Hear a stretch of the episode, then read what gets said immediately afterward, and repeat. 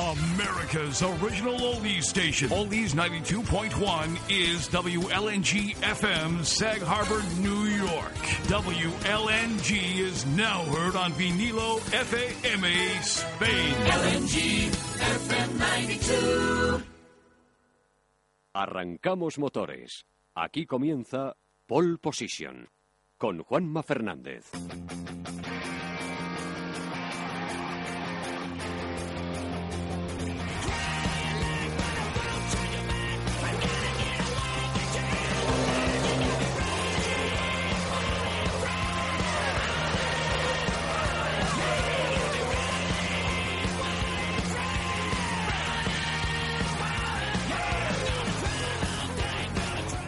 Buenas noches, bienvenidos a Pole Position. Un miércoles más desde Gran Vía 16 arranca la Fórmula 1 en las ondas, aquí, en Vinilo FM. 90 minutos de radio dedicados al motor de competición, donde analizaremos el pasado Gran Premio de Corea, toda la previa del Gran Premio de Japón y, como no, las noticias más destacadas del mundo motorsport.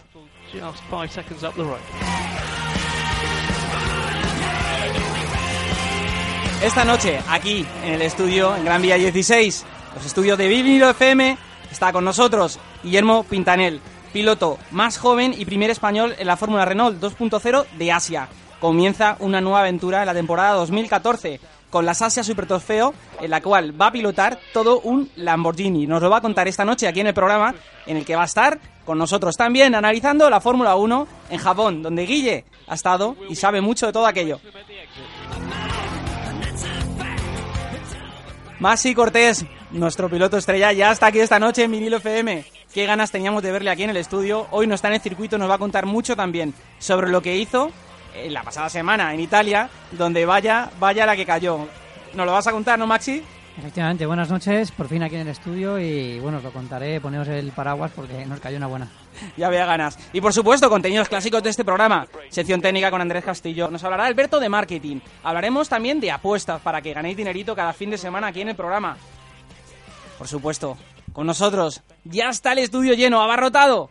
Carmen Leblic, muy buenas noches. Buenas noches, chicos. Alicia Gutiérrez. Muy buenas noches, chicos. Encantada de estar aquí. Alberto Hernández. ¿Qué tal, Juanma? Buenas noches. Y nuestro invitado, Guille Pintanel. Muy buenas noches. Hola, buenas noches. Encantado de tenerte aquí, Guille. Un placer. Como he dicho, vaya aventura que vas a iniciar. Sí, la verdad que contento, ¿no? De que después de cuatro años pues llegue una oportunidad como esta y bueno, trataremos de aprovecharlo. Y has estado en tierras asiáticas, sabe mucho de Japón, todo el clima que hay allí, cómo siguen los espectadores, los espectadores tanto la Fórmula 1 como en general todas las competiciones de motor.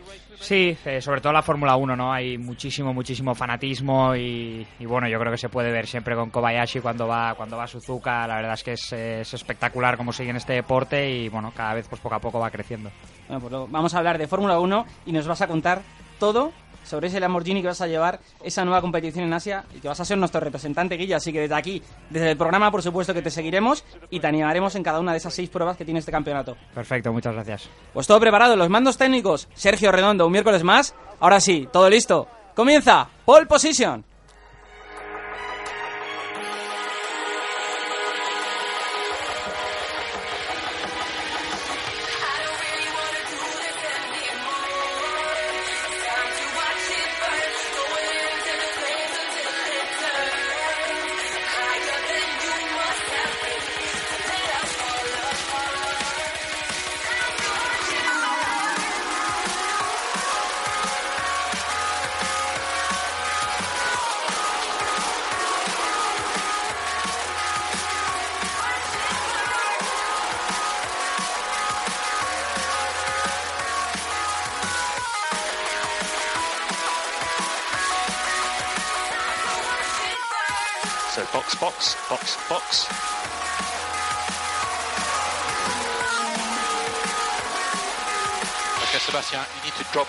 Sector to cool the car.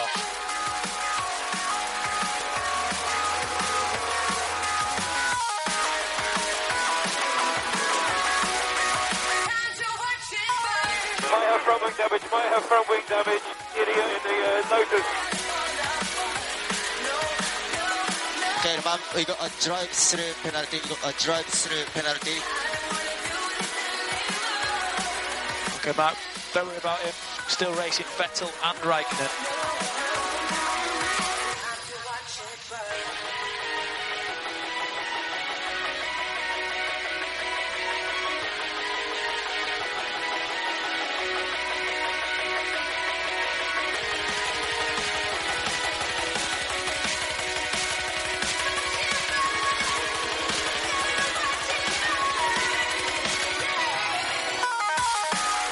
Lewis, this high speed four. Hey man, trying to focus here. I'm happy with the way the car is. Uh, he didn't give enough room. Understood. Get back to it.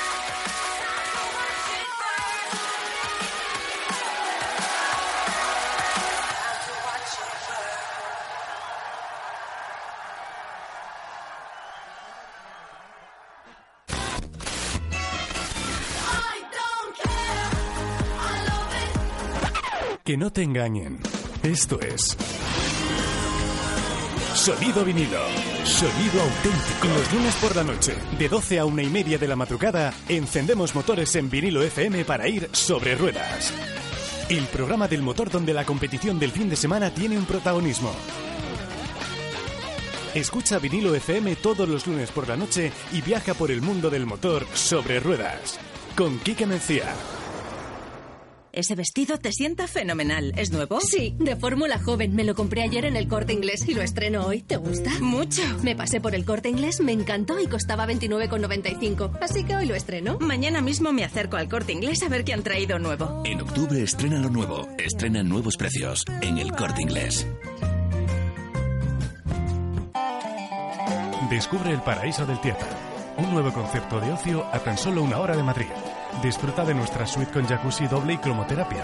Comparte con la familia nuestras cabañas amplias y totalmente equipadas y reúnete con los amigos para cualquier tipo de celebración. 8 hectáreas de pinar centenario o de uso libre. Conoce nuestras actividades culturales y gastronómicas en www.paraisodeltietar.com y reserva en el 91 867 0281. Paraíso del Tietar, que no te lo cuenten.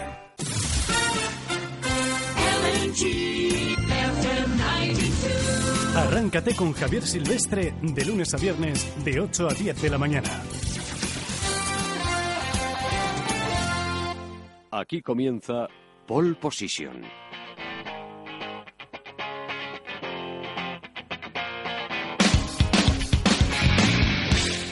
Bueno, empezamos cañeros hoy con Nirvana y es que el pasado Gran Premio parece que, que, oye, pues la superioridad de Vettel nos deja a todos un poco el sabor de boca de que no hubo batalla, de que no hubo incluso pues esa acción, ¿no? Que todos queremos esa igualdad, pero pasaron muchas cosas, ¿eh? Eh, todos recordamos una imagen que fue el, el, pues ese primer safety, ¿no? Cuando con el coche ardiendo de Weber y lo comentábamos aquí en el programa. O sea, realmente ese safety car, ¿sabéis por qué, por qué sucedió? ¿Qué es lo que pasó? O sea, yo, yo después del fuego ya no sé más, Juanma. Pues el, el coche fantasma este que apareció el 4x4, que nadie sabía de dónde había salido, y en el que ponía Feynman, que es lo único que vimos en el coche, Sí. se metió allí, ni siquiera Charlie Whiting sabía quién era ese coche, no lo conocía Mike Bailander. En fin, sorpresas de este gran premio que ha dado para todo y que Sebastian Vettel ha vuelto a ganar. Cuarto Gran Chelem, cuarta victoria consecutiva. Lleva ya muchos puntos a Fernando Alonso, concretamente 77. Si Fernando Alonso aquí no consigue quedar del octavo puesto hacia abajo y gana Sebastian Vettel, tendremos nuevo campeón del mundo. Está difícil, pero yo creo que hasta la India nos va a dar un respiro el campeonato y veremos a ver qué pasa en Japón en un circuito mítico, precioso, espectacular. A mí es uno de los que más me gusta. Los pilotos, por lo que nos cuentan, parece que también. Yo creo que Maxi, allí no has estado, pero sí me has comentado que, que Japón te gusta, ¿no? Sí, la verdad que sí, he tocado también un poco zona asiática, pero exactamente Suzuka no he tenido la suerte de, de correr. Pero bueno, eh, sí es verdad que hoy en día con los simuladores y demás nos podemos hacer una pequeña idea a lo que, lo que puede ser. Guille, ¿conoces Suzuka? Eh, Suzuka no, yo conozco Fuji, pero, pero al final es un poco lo que dice Maxi. Al final, pues con los simuladores te haces la idea, es un circuito en el que en el que siempre me ha hecho ilusión poder competir algún día ahí, hablando mucho con, con Pedro, que, que, bueno, gracias a Dios tengo muy buena relación con él y él hizo gran parte de su carrera en Asia también, pues me ha dicho que es uno de los circuitos más, más espectaculares que hay, un circuito muy largo, que te permite también pues varias trayectorias, un circuito, un circuito muy ancho y ojalá pues algún día pueda competir ahí. ¿Y la afición es tan tremenda como todo el mundo dice? Sí, la verdad que sí. Yo creo que es lo que comentaba antes con el caso de Kobayashi, que un podium de Kobayashi lo, lo celebran como, como una victoria, mucho, mucho, mucho fanatismo. La verdad que el tema de autógrafos y todo es espectacular como, como lo viven y, y bueno, la verdad que es, es de agradecer, ¿no? Que pues que no en ciertos sitios la afición es un poco un poco sosa, ¿no? Pero la verdad que en Asia es espectacular, en Japón, en China y en cualquier lado sin duda no tiene nada que ver el Gran Premio de Suzuka con el, con el pasado Gran Premio de Corea en cuanto a circuito, ¿no? Que yo creo que hay muy pocos pilotos que les guste. Sebastián Vettel parece ser uno de ellos, ¿eh? Aquí ¿Cuál no le va a gustar últimamente? Bueno, yo creo que le gustan todos y en Asia además especialmente. Ya vimos lo que pasó el año pasado, donde a partir de Singapur dijo bye bye, me voy y ganó en casi todos los circuitos. Y aquí, bueno, pues cuarta victoria consecutiva, como decíamos, cuarto Gran Chelem, lleva ya 34 victorias y 42 poles, es decir, asusta. Y tiene 26 añitos el, el, el chaval, ¿eh? Así que fijaros lo que está consiguiendo Vettel eh, en estos años que lleva en la Fórmula 1 y lo que le queda, ¿eh? porque yo no sé si el año que viene habrá mucho cambio, se habla de que va a ser una revolución, pero Sebastián Vettel, desde luego, conducir no se le va a olvidar, va a seguir pilotando igual de fuerte, y bueno, lo veremos, un gran premio de Corea, que como digo, protagonizado por ese, ese momento no especial, ese momento simpático con el que quería arrancar el programa, en el que quiero deciros también que podéis seguir con nosotros a través de las redes sociales, en el Twitter oficial del programa, en ese arroba pole-vinilo FM y Facebook oficial también de la emisora, por supuesto, y en vinilo FM en toda la plataforma, que estéis ahí con nosotros viviendo pues el programa a estas horas, que son ya un poquito más de las 12 de la noche, y que ya vamos a hablar de aquí de todo, entrando en materia. Así que antes comentaba Alicia que las declaraciones de Fernando después de acabar la carrera en la cual pues ni siquiera comentó nada de Felipe Massa, o lo que comentó fue que no hubiera variado su posición final después de esa pasada clarísima de frenada de Felipe, de esa pasada que hizo que, bueno, eh, en un momento parecía que incluso Fernando iba a tener que abandonar la carrera y que se iban a acabar ahí, son las opciones. Yo creo que, se juntan dos cosas. Una, el respeto que tiene Alonso a Massa y el cariño que le tiene después de los años que han compartido. Y otra, que Fernando está maestrado en Ferrari. Lo hemos comentado muchas veces y en cuanto se sale un poco del guion, le pega un toquecito sin ningún problema y ya no es el de antes. Yo creo que ya Fernando nunca volvería a decir no voy a considerar la Fórmula 1 un deporte nunca más veremos a ese Fernando. ¿Y no crees, Alicia, que esto lo dice porque la situación es que está 77 puntos por debajo de Yo ya no sé si le da igual. Tengo la sensación de que está pensando en otra cosa y acabar la carrera y a otra cosa mariposa. ¿Fernando? Sí. Ya puede ser. Yo te digo una cosa, si Massa se llega a llevar por delante a Fernando, eh, eh, es, que espanto, macho. O sea, ¿dónde iba? Yo entiendo que no va a decir nada, pues porque efectivamente le da igual ya Massa se va y demás, pero esa cola de frenada con tu compañero ahí enfrente, eh, ponerle en esa situación a él y al equipo. Bueno, ahora yo quiero meter la otra cara de moneda para variar, ya, ya, sé que me toca a mí. No he visto la carrera entera, pero sí que he visto resúmenes y, y en concreto la, las primeras vueltas, por supuesto. Y a mi defensa y a la de Massa, hay que decir que en la primera curva, que es donde perfectamente podría haber atacado, le guarda la espalda a su compañero perfectamente, y a lo mejor de ahí que, esté Fernando también tan eh, de buenas maneras con él. Pero sí es cierto que si veis, cuando se ponen creo que cinco coches en paralelo, justo antes de llegar a la frenada donde Felipe trompea, normalmente con las fórmulas, que yo lo puedo confirmar, las primeras vueltas, cuando vas con neumático un poco frío, sueles mover el repartidor de frenada para pasarlo un poquito más atrás. ¿Por qué es esto? Porque si no es muy fácil bloquear las ruedas delanteras y marcarle un plano. Entonces, si le marcas un plano en la segunda curva, estás jodido ya todo ese steam.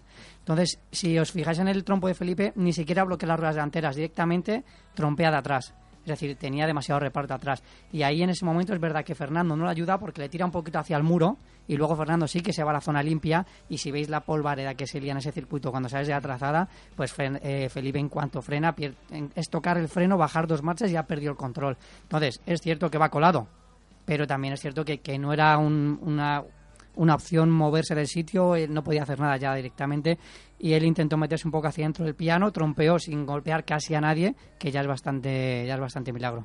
Sí, yo totalmente de acuerdo con Max, es justo lo que iba a decir. Al final, eh, a mí parece un poco un error de Felipe, un poco de principiante, ¿no? Porque al final, eh, la primera curva cuando estás allí, que neumático está frío, eh, al final eh, todos sabemos que, que, que, la primera curva no, no, no, se suelen ganar las carreras, ¿no? Yo creo que Felipe tendría que haber tenido un poco más de paciencia.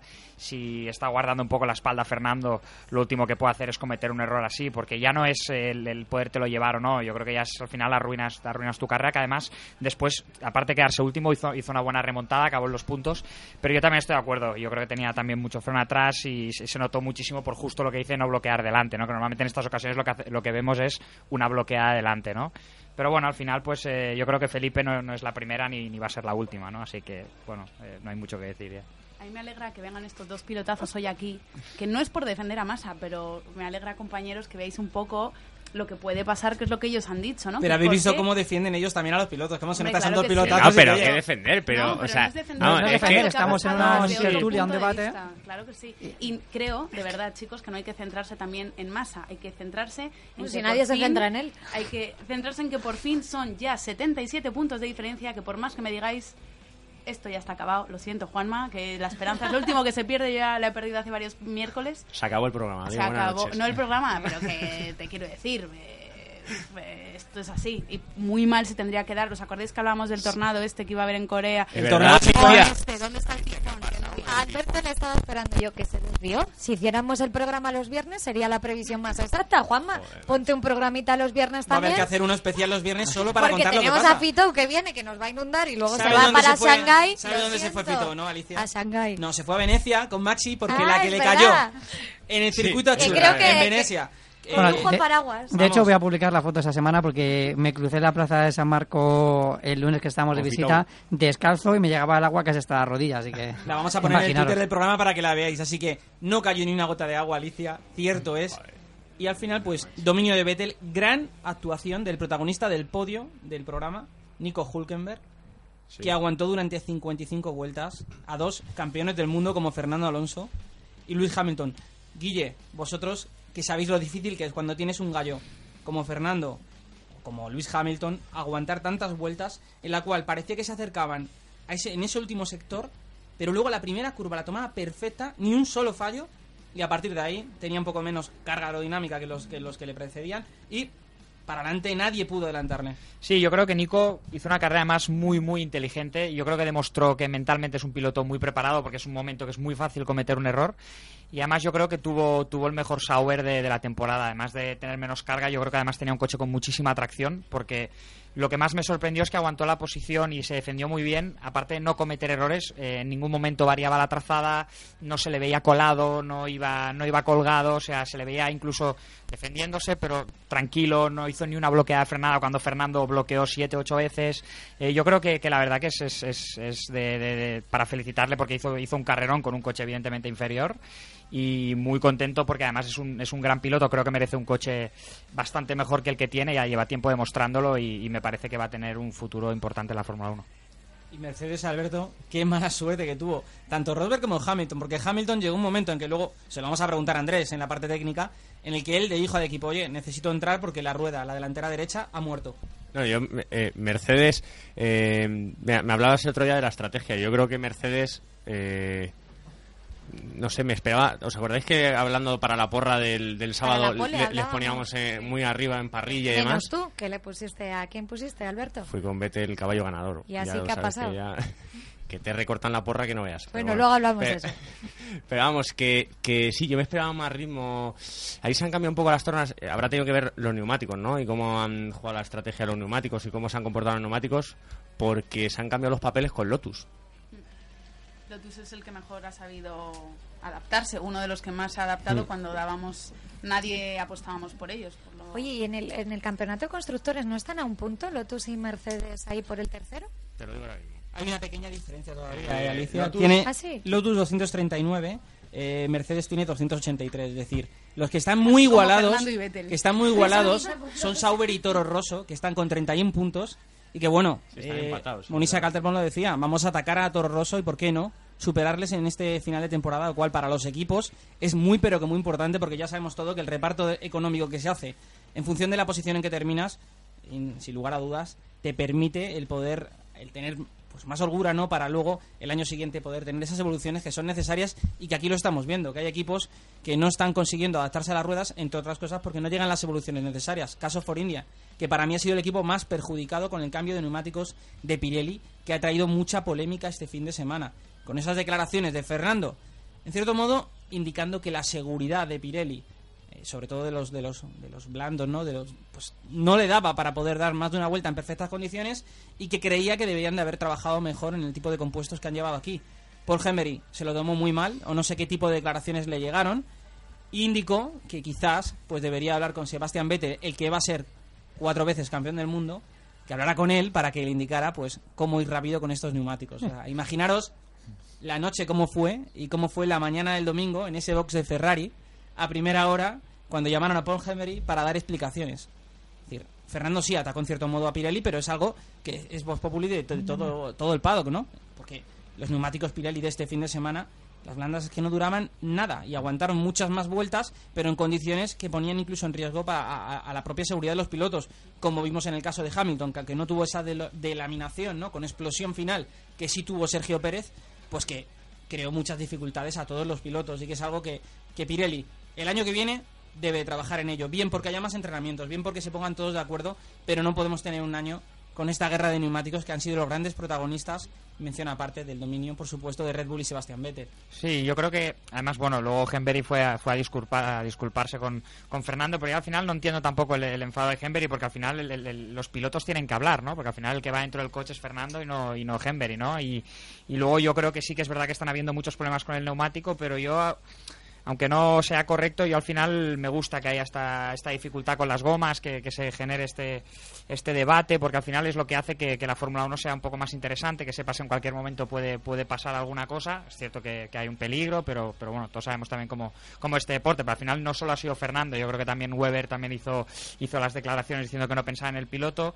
Eh, yo creo que está bien que los pilotos hablen, creo que Henberry se lo tiene que tomar mejor, porque al final es una manera para, para, para también mejorar el, el desarrollo del neumático. Y luego en cuanto a lo que dice Vettel, yo también creo que, que también Ferrari tiene, tiene algo que ver, ¿no? Al final el, el neumático es el que es, es el mismo para Vettel y para Fernando, y yo creo que Ferrari tiene que, que intentar adaptar un poco el coche también al, al- al neumático para sacarle el máximo rendimiento. Si es que ya lo dijo Fernando, con el añito que lleva Pirelli, mejor que no hable demasiado y que hable más en, en la pista, ¿no? Sí, que, se es, que, es que al final el- eh, hay que entender que el neumático es la única parte del coche que toca el suelo, ¿no? Y, y al final es, es el, la- el elemento más o de los más importantes del coche, ¿no? Entonces, si, si el neumático es el que te dan, pues hay que tratar de trabajar al máximo con lo que te dan. ¿Os ha pasado esto alguna vez, vosotros?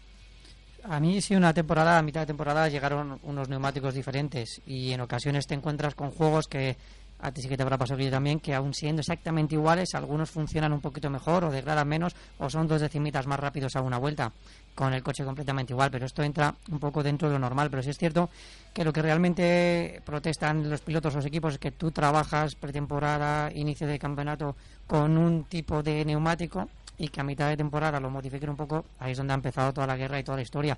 A mí me parece bien, como dice Quique, que haya problemas y que haya coches que hay que entrar antes en box o haya averías, pero sí es cierto que esto de las explosiones, hasta que al final alguien nos haga daño, no lo cambiarán, porque bastantes problemas hay ya como para que las ruedas vayan explotando. Y recordemos que no hace tantos años se suspendió, bueno, no se suspendió, corrieron cuatro o cinco coches en una carrera por esto mismo. Entonces, ahora están rompiendo neumáticos y, y no está pasando nada, pero es por esto, hasta que alguien nos haga daño, no, no cambiará. Eso mismo fue lo que dijo Sergio Pérez, ¿no? Que hasta que no pase algo de verdad, eh, no, no, no decidirán parar una carrera por estas circunstancias, ¿no? Y, y en ese sentido, pues igual Fernando Weber también opinaron. Protagonistas también en cuanto a polémicas, sanciones. Eh, sancionados Bianchi Pic 10 posiciones de retraso que tendrán en el próximo Gran Premio de Japón. Han sido los únicos sancionados y lo curioso es que recibieron los reprimand uno un día y otro otro, con lo cual acumularon dos, que les hizo sumar tres. Y, le- y, por supuesto pues en Japón serán penalizados y saldrán más atrás que no será mucho porque ya sabemos que son coches y pilotos que suelen estar en la parte trasera de la parrilla pero bueno la anécdota es esa de una atacada dos repriman en un mismo gran premio a los dos o sea, es decir no a uno a los dos así que cuanto menos curioso y el podium de la jornada Carmen. ¿cómo, cómo ha quedado el podium del programa de Pole Position? cuéntanos Pues ha estado reñido, Juanma, cada, cada vez es más complicado. Nuestro podio ha sido el primer lugar para Hulkenberg, por eso de que Vettel no se crea siempre el primero eh, en todos los sitios. Segundo, no hemos tenido más remedio que ponerle a él.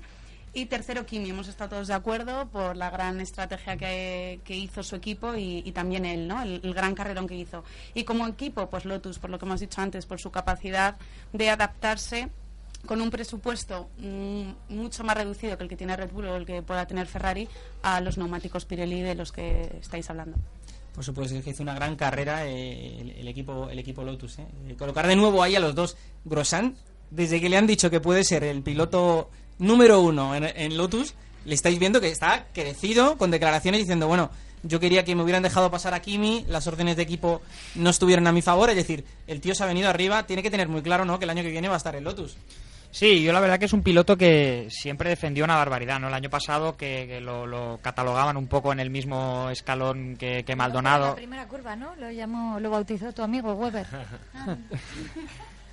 que lo catalogaron que lo catalogaron un poco con al, al, nivel de Pastor. Yo creo que no hay que olvidar que Grosjean es un piloto que todo lo que ha corrido lo ha ganado y además lo ha ganado bien. Eh, incluso campeonatos repitiéndolos los ha vuelto a ganar. Y no hay que olvidar que el año que él estuvo en el Lotus, el primer año de Fórmula 1, en los tres, cuatro primeros clasificaciones estuvo siempre entre los cuatro o tres primeros, verdad que luego la primera curva no terminó una carrera, pero, pero bueno, al final demuestra que es un tío rápido, es un tío que yo creo que si se le centra un poco mentalmente y, y se le reconduce un poco eh, esta mentalidad, que al final las carreras eh, 70% es cabeza, yo creo que puede ser un piloto que, que no me extrañaría que algún día pudiera ser campeón del mundo con Debe un buen coche. ser el único francés loco de la historia. También, sí, sí, sí. Y que no con la calculadora en la cabeza. Yo creo que Grosjean no sabe de eso, ¿eh? tiene No. un espíritu latino total. No debe ser francés, no. Algún español pasó por allí. Alberto, ¿te dice y mucho la pareja Grosjean-Hulkenberg? ¿El Lotus Hombre. para el año que viene? Todo, sí, ¿no? eh, eh, bueno, la verdad es que me gusta casi más Nico Yo te hablo que desde el punto de vista de lo que más controlas, que es por supuesto marketing. Del creo que le pega mucho Pues tanto Grosjean como Hulkenberg a, a Lotus, ¿no? Por continuar con esa línea que tienen de equipo, vamos a decirlo, de equipo simpático, de equipo cachondo de la parrilla, que se toman las cosas de un humor y con cosas diferentes, ¿no? Sí, puede ser, pero mm, fíjate que ahora cuando estáis hablando de, de Nico me parece muy bueno, eh, no, perdona, de Nico Hulkenberg, de, mm, de Grosjean, eh, me parece bueno, pero no le veo eh, esa madera de líder, ¿sabes? No le veo líder de equipo, cosa que sí que veo a Kimi Raikkonen. Eh, cuando le junten a los dos, no sé qué valor tienen los dos para venderlo. A lo mejor tema francés, pero tampoco, no sé, creo que hay pilotos que enseguida le pondrías etiquetas, valores, eh, bueno, un poco su marca personal. Y de Grosjean, joder, no, no le veo nada más que, y quizá influenciado por todos vosotros, de Kamikaze del año pasado, pero poco más. No sé fuera qué repercusión tendrá. Hulkenberg lo que le veo es que es- viene con una progresión buenísima. Si no está al año que viene Massa, que tengo dudas de que pueda estar, o al menos en Lotus yo no le veo, yo sigo viendo que puede estar en Sauber o for India, no veo muchas más opciones si es que sigue. Pues él dice que solo con un coche ganador, ¿eh? Eso lo decimos todos cuando queremos un coche ganador. Y dice que ahora va a ir a por todas y, y no va a correr para Alonso. Y... Sí, sí, a por todas. El fue año que viene, día. Alicia seguro que ya tiene una X en Grosjean y va a ser el nuevo al que vamos a cuidarle especialmente en el programa de Pole Position, ¿verdad, Alicia? Claro que sí. ¿Cómo lo sabemos? Vamos a escuchar ya, y entrando en materia de lo que ha sido el análisis y la previa del Gran Premio de Japón de todos los equipos, pero quiero recordar las palabras de Fernando Alonso al acabar el pasado Gran Premio de Corea con mi compañera Aníbal Juanco y todo el equipazo de compañeros allí en el, en el circuito, en Corea. Fernando, y se ha confirmado un poco lo que nos comentabas ayer, que el ritmo de Ferrari parecía que no era tan bueno como en otras carreras y también los problemas con los neumáticos y la alta degradación. Sí, la verdad es que ya el viernes vimos que, que degradábamos bastante más de lo, de lo esperado que nuestros rivales, por tanto no solo era el problema de la prestación pura del coche que, que íbamos a estar atrás el sábado, el domingo igual teníamos también problemas y por desgracia se confirmó, no, no teníamos ritmo en, en casi ninguna parte de la carrera, además eh, tuvimos a Hunkelberg eh, 55 vueltas delante nuestro en la recta no podíamos con él y luego en las curvas eh, castigábamos más los neumáticos también al ir detrás de él, ¿no? Por tanto, eh, ha salido un poco todo al revés, pero, pero bueno, eh, como digo, media sorpresa porque un poco el viernes ya lo veíamos. Bueno, ha habido una polémica esta mañana con Pirelli, eh, unas declaraciones de Paul Hembery. Al salir de aquí, eh, Mark Webber, que ahora lo escucharemos, eh, durante la carrera ha dicho que Pirelli no se preocupa de los pilotos. ¿Qué ha pasado con todo eso? Porque sé que Hembery fue a disculparse esta mañana y si sigues pensando lo mismo, que estos neumáticos, la verdad que eh, son malos. Bueno, yo no, ninguna polémica, ¿no?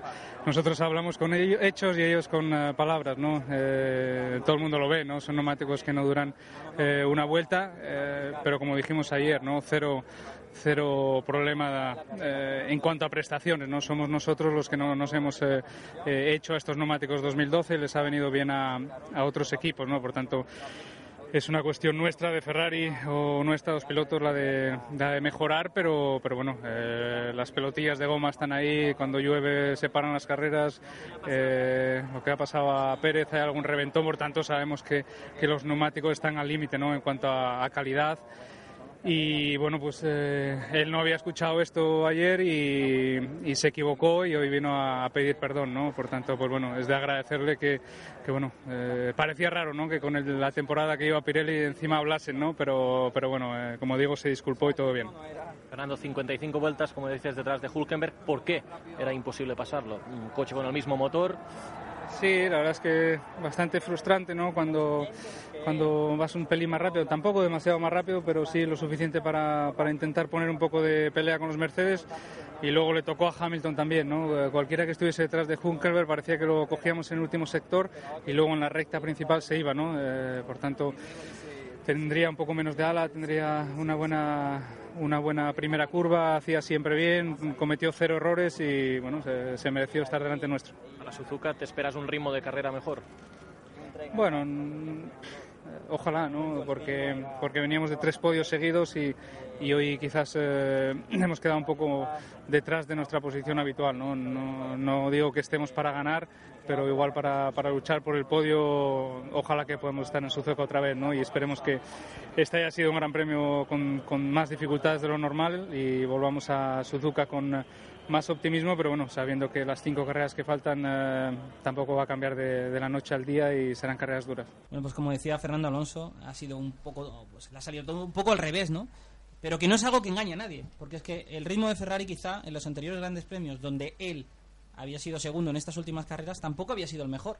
Sí, había quedado segundo, muy bueno, gran carrera de Fernando en todas, pero no habían tenido ritmo incluso mejor que otros de sus rivales, como pueda ser los Lotus o Mercedes. Y sin embargo estuvo ahí. Aquí se ha visto realmente que las evoluciones que nos quedan de aquí a final de año de Ferrari, pues van a ser pocas, complicadas porque todo el equipo ya está centrado en 2014. Y la verdad, ver a Fernando así, eh, con esa pues poca expectativa, ¿no? De poder luchar con los demás. Yo no sé, vosotros como pilotos, cuando sabéis que quedan cinco carreras de viajes largos, de que nos vamos a enfrentar ahora a Japón, que vienes y te vuelves a ir a la India y Abu Dhabi. Y luego una ruta bastante más simpática que la de India y Abu Dhabi, que es Estados Unidos, Austin y, Brasil, y que vas a tener pocas opciones de, de- de ganar y que vas a tener que luchar mucho para estar en el podium. Complicado, ¿no? Sí, al final es difícil. Además, yo creo que a Fernando se le nota en la voz, ¿no? Que, que está, que está caído, que, que- que es difícil porque al final eh, estás jugando la vida para, para saber que no, que no, que no. Es, es muy frustrante cuando ves que tú estás dando todo, que, que te subes por las paredes y no puedes ni con un Sauber, ¿no? Entonces, eh, bueno, sí, faltan cinco carreras. Al final hay que olvidar que estás haciendo lo que más te gusta, es tu trabajo y, y yo creo que Fernando en esto es un, es un profesional, eh, no, no se le puede recriminar nada, ¿no? Porque al final él está salvando a Ferrari, ¿no? Si al final no, no, no fuera por Fernando, yo creo que Ferrari hubiera recibido muchas más críticas de las que, de las que está recibiendo, ¿no? Yo creo que, que bueno, lo único que puede hacer es disfrutar de las cinco carreras que quedan, tratar de, de sacar el máximo provecho de, del Ferrari y que no, y que no se le haga, que no se le haga muy complicado. Y ya mirando a Ferrari en lo que es el equipo Suzuka, eh, perdón, el circuito de Suzuka, el equipo indica bueno pues que, que van a intentar darle una serie de mejoras aerodinámicas a Fernando para que pueda ser competitivo en un circuito que, que aquí sí que tiene mucha más importancia la carga aerodinámica.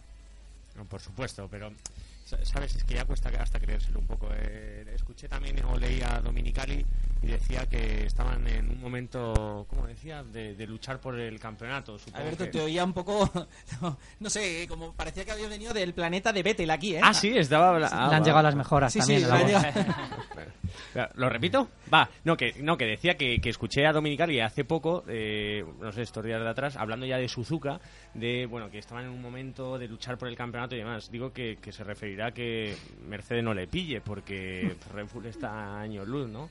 Y creo que esta gente son, o sea, esta gente, los, los ingenieros, los responsables técnicos, están otra vez en el punto de mira, ¿no? Igual que el año pasado, y no sé si se avecinan cambios o no, pero ya que a falta de cinco pruebas con todo ya más que vendido, diga de las aerodinámicas o de las mejoras y demás, pues bueno, eh, supongo que es lo que tiene que decir, pero am, no sé si cala en todos nosotros ya. Me hace mucha gracia como lo cuenta Alberto. Piensa que a lo mejor cambia las pegatinas de sitio y mejora aerodinámicamente. ¿Cómo, cómo? No, cuéntalo tú, di- dime cómo lo O sea, cambian ellos. Maxi tiene A ver. clarísimo que el coche aquí en Suzuka Yo tampoco si va a ir yo bien, si pero soy- bueno. yo si soy responsable de invertir dinero, no- ya no lo invierto. O sea, tú eres el de Entonces, marketing. ¿qué está contando el otro? Este está contando una, pues una historia porque tiene que contar algo. Pues ya está, pues nada. pues Pero no van, a, no, van a- no no pueden invertir en un coche que ya no funcione, que no pueden pelear por un campeonato. Es decir, lo único que pueden hacer es hacer el mejor papel posible, que Fernando intente divertirse lo máximo posible, es decir, si se queda fuera alguna carrera que se quede fuera, pero que intente machacar Sí. y subir al podio, yo es lo que haría en su situación. Lo que no puedes hacer es hundirte y decir, venga, pues hasta el año que viene, chavales, que con el sexto me vale. Al contrario, me arriesgaría un poquito más que toco el ala, pues mira, para boxes y a remontar lo que se pueda. Ah, por otro milagro. Pero es lo que hay, claro. Él tiene que intentar hacer milagros y está claro que Vettel, una carrera antes, una carrera después, se va a llevar el título por la diferencia de puntos, es abismal. Pero igual que ellos dicen que tiene que mejorar, pues Fernando no puede sacar estas declaraciones de, bueno, pues hemos hecho bien, estamos en esta posición. Eh, al contrario, yo creo que tenía que sacar un poco la, la garra y eso es lo que diferencia a un piloto eh, de su categoría, supuestamente de su categoría, o a un piloto que es conformista. Entonces, estás en Ferrari, estás en una de las mejores escuderías. Hombre, pero Está es que claro que no ha sido su año, pero tiene que... ¿eh? Bueno, que pero, cansar, macho. pero Y más cansa estar en uno de los coches de atrás, o en McLaren. Mm, No Bueno, te pero creas, no es es, un- que él no es es exigente porque el tío, claro, exacto, el tío es un campeón del mundo y está en Ferrari. ese- el tío- Pero es que estamos a este año, raja. ¿cuántos campeones del mundo tenemos? No es el único, entonces también hay gente que, que- que no- El único que está ganando campeón del mundo es Vettel. Los demás van a su rebufo, cuando pueden. Sí, yo, Es que yo al final estoy, diferencias son enormes. estoy de acuerdo con, con Maxi, ¿no? Es que creo que por mucho que ya a mí me cansa un poco, también lo comentaba Alicia antes, que, que al final, bueno, sí, yo entiendo que, que tu coche no es el mejor, pero todos eh, pagaríamos por estar por estar donde está él y yo creo que al final es por el respeto que, que- tiene el simple nombre Ferrari, tú tienes que tener, al final nadie entiende las declaraciones de Dominicali, pero al final es lo que tiene que decir, por respeto al tifosi, por, porque, porque está hablando de una marca como Ferrari, porque si no Montechémolo también, yo creo que es el que al final eh, dice que tienes que decir un poco y yo creo que al final es el papel que tiene que hacer Ferrari. Si tú a, a siete, ocho carreras de- del final, como se dijo ya, ya piensas en 2014, ya, bueno, al final es complicado, pero tienes que, que ser fuerte y es lo que dice él, eh, divertirte y, y sobre todo cuando ya no tienes presión, ¿no? Que al final yo creo que Fernando, eh, incluso sin presión, yo creo que todavía pues, se puede ver un Fernando mucho más fuerte, ¿no? Yo creo que es lo que tiene que intentar. A mí no me extraña que estén cansados. Ah, perdón, Alicia, habla, habla. No, te iba a preguntar, eh, a colación de lo que dice Guille, el respeto que impone Ferrari. Ese respeto que estamos viendo que cada vez pierde más en la Fórmula 1. ¿Qué posibilidad hay de que si sigue así, lo que representa Ferrari se, se venga abajo? Pues sabes, eh, y esta conversación la he tenido con, con algunos amiguetes de marketing y tal, y creo que lo que mejor le está viniendo a todos los demás, y en Ferrari en particular, es que lo que le está ganando es una marca de bebidas. Si fuese una marca de coches y deportivos también como ellos y demás, a lo mejor el posicionamiento sí que lo perdían. Pero Red Bull se entiende como, bueno, que son alguien especial, no se relaciona con ninguna marca de coches. Entonces en el mercado... Bueno, con Infinity sí, tal- pero no es competencia directa. Bueno, Sí, pero- pero Infinity todavía no- parece que no está muy asentado. Darle tiempo también, porque al final si se, con- se acaban consiguiendo 10 títulos del mundo, Claro, si es que así- es Pero- uno pero- tras otro, tras otro. Pero ¿quién gana? O sea, ¿qué, qué, qué, qué marca Eh, está Gana el coche azul, que es lo que cuenta. Sí, pero, no, ya, ya, pero a nivel de valor de lo que es un Ferrari como tal, que voy por la calle y No, alucino sí, pero, con un pero tú, Ferrari. que, tú que estás en el marketing al final, eh, Ferrari vende coches deportivos, Sí. los cuales les gana una latita de bebida. Entonces también eh, la imagen que, que dan ellos a sus clientes No, por supuesto. no es la o sea, que ellos y- querrían. Es mejor que te gane un McLaren Que va, que va, que de vez en cuando a que te gane una lata de bebidas. Que dices, pero estos tíos que saben hacer coches. La próxima que será un perfume. Puedo estar equivocado, pero si yo fuese el de marketing de Ferrari estaría encantado de que a mí me siga ganando una marca de bebidas. te lo digo en Bueno, de hecho, eh, Botín ya está pidiendo explicaciones a Montechemolo. De hecho, ha hecho declaraciones diciendo que, que, bueno, que al final todo el dinero que se está invirtiendo, que, que, ¿Que dónde que- está? que La dónde marca. está, que dónde está, porque es que al final es verdad, la gente, a mí mucha gente me pregunta, pero Guille, Ferrari yo oigo que trae mejoras, trae mejoras. Digo, sí, trae mejoras, pero es que Red Bull también trae mejoras. Y la mejora de Ferrari, que es una décima y media, la de Red Bull son cuatro décimas. Entonces, al final, el problema de Ferrari eh, es, es Adrian Newey. Es que al final eh, es un poco como la, la época dorada del Barça, de que ganaba todos los títulos. Al final, no es que el Madrid jugara mal, es que el problema del Madrid era el Barça, ¿no? Y yo creo que un poco es lo mismo. Sí, O sea, un al poco final, es verdad eso. Re- Red Bull es, es espectacular, eh, no hay que quitarle ni un solo mérito a Vettel, porque me parece un pilotazo espectacular, porque la gente, no, es el coche, es el coche. Perdóname, pero ganar por 40 segundos de diferencia no es fácil, ¿eh? Y al final hay que saberlo, hay que saberlo conducir y yo creo que, que al final el, el secreto es Adrian Newey y que está haciendo un cochazo. Y Carmen Alicia, parece como si en el box de Red Bull hubiera dos botones. Uno, el de hiperespacio para Sebastian Vettel y ponerla directa. Y otro botón, el de destruir ahora en el monoplaza de Mark Webber, que qué mala suerte está teniendo en estas últimas carreras que está disputando la Fórmula 1, en la que es el año de su despedida. Totalmente, y me da, me da mucha pena porque eh, para hombre resignado, ese Weber viendo esas llamas, quedándose unos segundos, que creo que el propio Pedro lo comentó, es que se queda mirando, claro, se queda mirando alucinado diciendo, Dios Como mío, una Pero que miraba, de- miraba el coche muy serio. Sí, Sí. como una chimenea de una casa. como una chimenea, vieja. una ca- exactamente. Bueno, es que el toque Como fue una- un... A mí me recordó, fijaros, el toque, Gran Premio de Brasil el año pasado, fijaros, y, y que fue en un punto muy parecido donde Sí. Senna le dio a, a- a Vettel, ¿no? Y, y el coche de Vettel, sin embargo, irrompible, o sea, totalmente reinició la marcha y fue el último y fue capaz de ir rápido con el coche destrozado. Y sin embargo, en Mark le dieron un golpe, pues yo creo que muy parecido, y el coche, sin, vamos, aquello, ya lo visteis, barbacoa total. He visto, y seguramente muchos oyentes han visto hace poco, con un codo soltar un cable y un motorista pegarse un leñazo. O sea que cosas más leves y más oportunas se han visto, como el caso de, de- de- de las motos de la última carrera de, de Motorland, Alcañiz. O sea, que es que hay veces que según dónde te tocan o según lo que se puede romper, En fin, no vamos a ser eh, tan malos un poco como, como estas últimas semanas, ¿no? Sospechando de ese control, control de tracción, ¿no? Pero la verdad es que hay mucho, mucho y da juego, desde luego, para hablar, opinar, incluso estudiar, ¿eh? Porque que Red Bull tiene algo, Seguro. estamos no sé todos si seguros control de que es tracción legal o no- de que es que legal. se las echan, pero algo es. yo creo que con relación tanto como Ele- esto no sé. que es- Electrónicamente es difícil, Maxi, es porque todas las centralitas van, a- van controladas por la FIA. Bueno, pero al final también hay hackers, imagino. O sea, Bueno, no es sé. como todo, como cuando empezó. Hasta que lo descubrieron, estuvieron dos temporadas, los Williams. Bueno, cuando lo descubran, a saber cuántos grandes premios y cuántos mundiales ha ganado ya. Sí, eso es. Más Red sí, por, Bull, ¿no? más ¿por qué no hay un ingeniero que sepa copiar a Adrián Newey? Bueno, yo creo que es que es como todo. Cuando tú ya llegas a copiar, esto lo hablamos por teléfono la, la semana pasada, creo, cuando tú ya llegas a, a copiar aquello, es justo cuando ha cambiado la temporada. O sea, todos están trabajando, todos los equipos trabajan. Unos tienen más dinero para probar más cosas según qué cosas, otros tienen menos, unos tienen mejores instalaciones, otros tienen menos. Yo he estado en McLaren dos años y por instalaciones, eh, orden, control y método de trabajo no es. Correcto, O sea, seguro. ¿qué pasa? Pues que los ¿No hay un otros, los otros tío? son más genios, políticamente estarán mejor situados, les llega información, etcétera, etcétera. Ah, vale, vale. Esto tenemos que hablarlo luego también con Andrés, ¿eh? que, que también... ¿Ves? Eso ya es otra cosa. Yo lo veo un poco como el Steve Jobs de los coches, ¿no? Llegará un tío que sea parecido a él, pero cuando lo que dice Maxi, cuando llegue esta temporada obviamente ya habrá pasado Claro. y a lo mejor cuando llegue no le da tiempo a ponerse a su rebufo en cuanto a actualizaciones. Mira, ahora os voy a contar. segundón. Venga, Os lo, os lo traslado un poco al karting, que es donde me estoy metiendo un poco este año. Hay según qué veces gente que se lleva bien con el verificador que te dice, mm, revísate eh, culata, admisión y, y la brida de escape. Entonces ya según los motoristas esa noche lo revisan por si acaso, porque ya saben que van a tocar por ahí. Entonces, ¿quién nos dice? Estamos hablando de karting, nivel nacional. O sea, ¿quién nos dice que no en la Fórmula 1 puede estar por lo mismo? Oye, venga, poner el tercer amortiguador que os dejamos estas dos carreras, no vamos a mirar allí. Pero controlar eh, que no pase de cubicaje o Pero solo al de controlar peso. ¿eh? ¿No? ¿Cómo? Solo al de Vettel. Bueno, es que al otro le dan al botón de fire. O sea, Ah, esto- claro, es verdad. Esto, esto No, no hace falta ni verificarlo.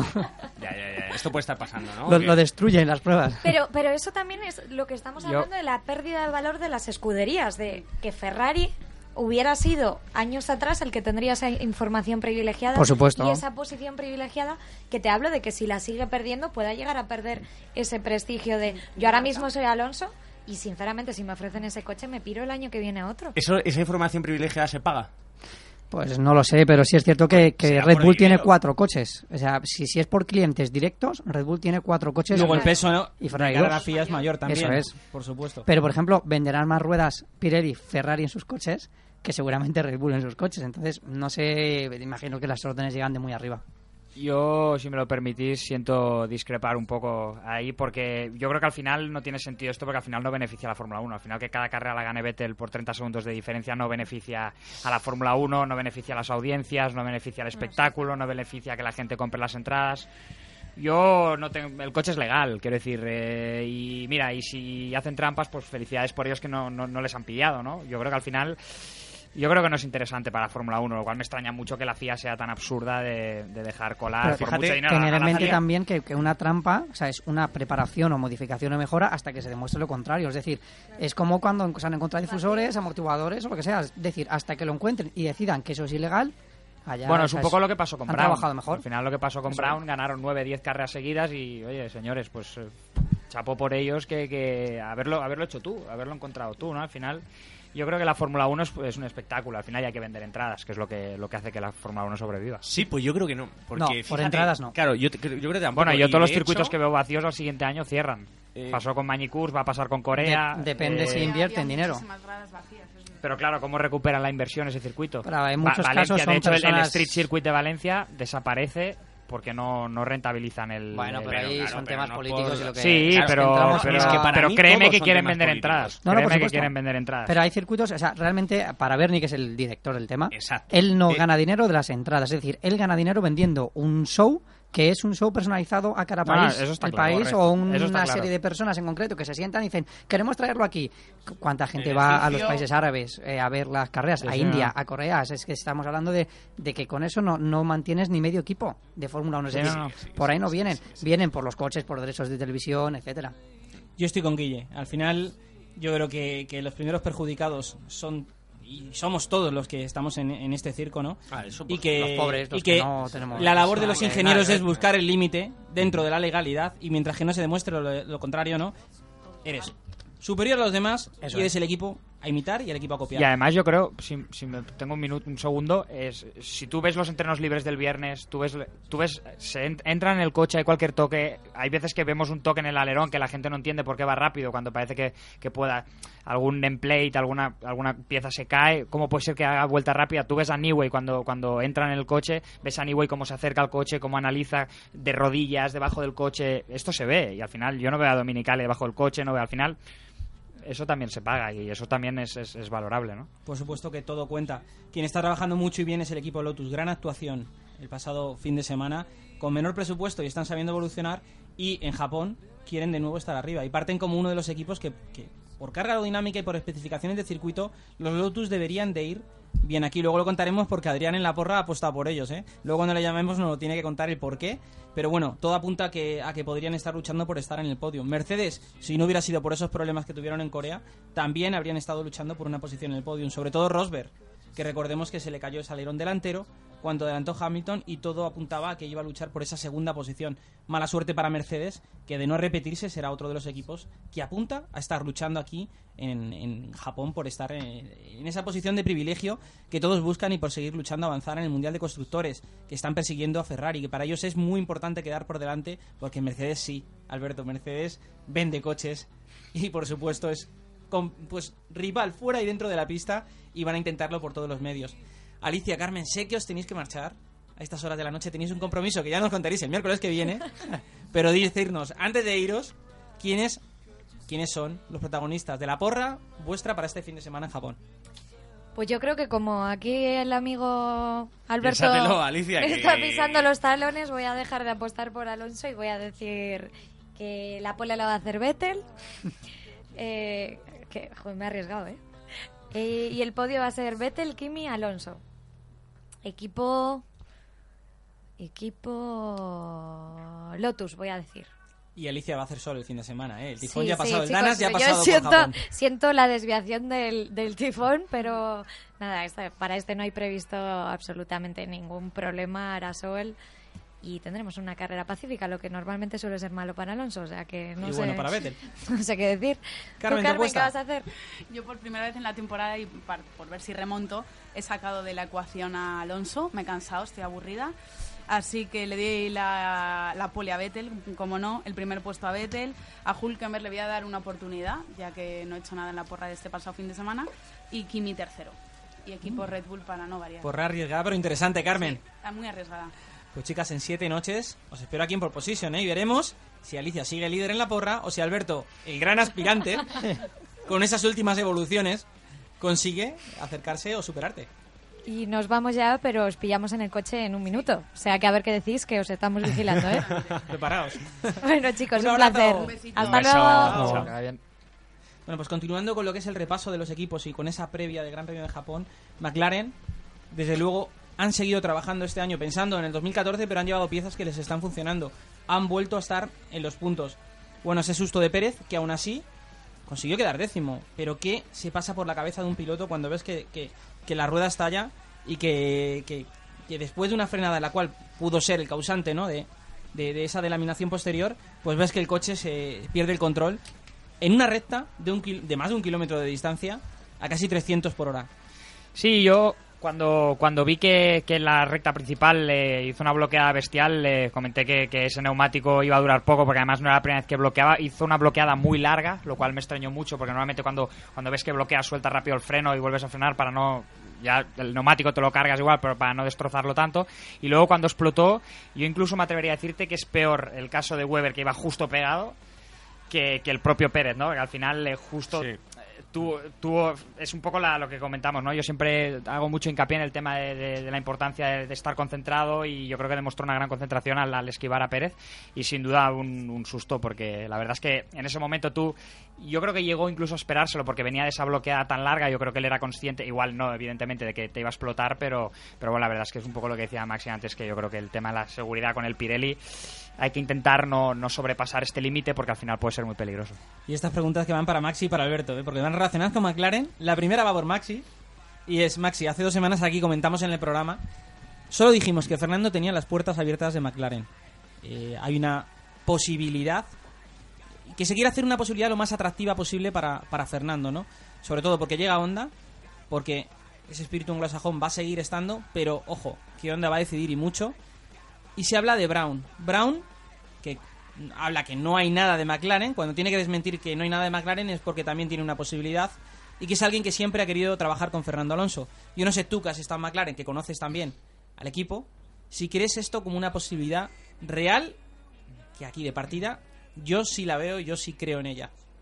Hombre, es muy sencillo. La posibilidad depende de, de cuánto de llenaste la cartera. O sea, El Banco Santander, Santander sigue con McLaren también trabajando, ¿eh? no lo recordemos. Bueno, yo creo que estos son temas que, que, que hasta, que hasta los propios afectados se tienen que pensar muy mucho, son decisiones difíciles porque siempre estás barajando y hablando de los, de los equipos grandes, equipos que cada año optan a, a poder ganar el título o van con esas intenciones, equipos que por presupuesto funcionan, no son equipos que se vayan a quedar colgados a mitad de temporada y, y son equipos que históricamente tienen muchas victorias detrás, entonces...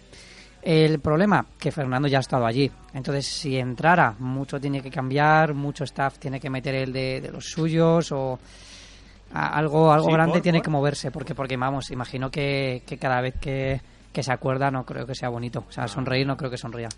Y como imagen, Alberto, Banco Santander sigue, por supuesto, McLaren. ¿Tú crees que es algo pues apetecible, no tanto para McLaren como incluso para Fernando? Fíjate que como imagen puede ser un nuevo reto y entonces todo eso las marcas le, le gusta normalmente cuando... porque vuelves a ser otra vez el centro de, de todo el mundo, ¿no? Pero yo cuando pienso en la posibilidad de que Fernando fiche por otro equipo, digo, eh, esto lo veo como al revés de cualquier otra otra disciplina deportiva, que muchos deportistas cuando llegan al final de su carrera lo que buscan es llenar la saca. Pero aquí lo que yo miraría y creo que Fernando más le interesa es conseguir ya un buen coche. Yo creo que si vuelve a dar otro cambio a otro equipo y el equipo no es competitivo como para estar jugándose el campeonato, eh, poco, pocos ases ya además le Pero es quedan, que es ¿no? muy complicado, o sea, para el equipo, porque de Fórmula 1 tú firmas y tú fichas por un equipo con el cual ni siquiera haces pretemporada. Es decir, en otras competiciones sí tienes la oportunidad a lo mejor de probar otro equipo y si no está bien o no te gusta cómo trabajan o los ingenieros no te entiendes con ellos, pues estás a tiempo siempre en pretemporada de, de cambiar de equipo, volver a probar. Aquí no, aquí Sí, tú a lo mejor verdad, firmas hoy con McLaren para la temporada que viene o Fíjate, para Sergio 2015. Pérez, eh. ¿Y qué haces de aquí a 2015? ¿Y si no dan con la tecla? ¿Y si los Honda empiezan a sí, romper sí, con sí, los sí, turbos? sí, sí, sí, sí, Es que es tan tirar una pelota al aire y, y ver por dónde cae. Sí, además no suelen ser contratos de un año, suelen ser contratos Además. incluso para varias temporadas, ¿no? Que al final, eh, bueno, primer año tal, segundo año damos, que al final es, es, es un poco es un poco delicado y es un poco jugarte, ¿no? Además hay veces que dices, "Buah, ficho con Ferrari y resulta que igual el año que viene Lotus es espectacular y luego quieres fichar con Lotus y resulta que el siguiente año McLaren da con la Pero tecla, Guille, ¿no? fijaros un dato. Honda va a tener un año entero para poder trabajar en un motor viendo lo que pase. Es decir, van a y, y tienen una cosa que es importante, que es el dinero.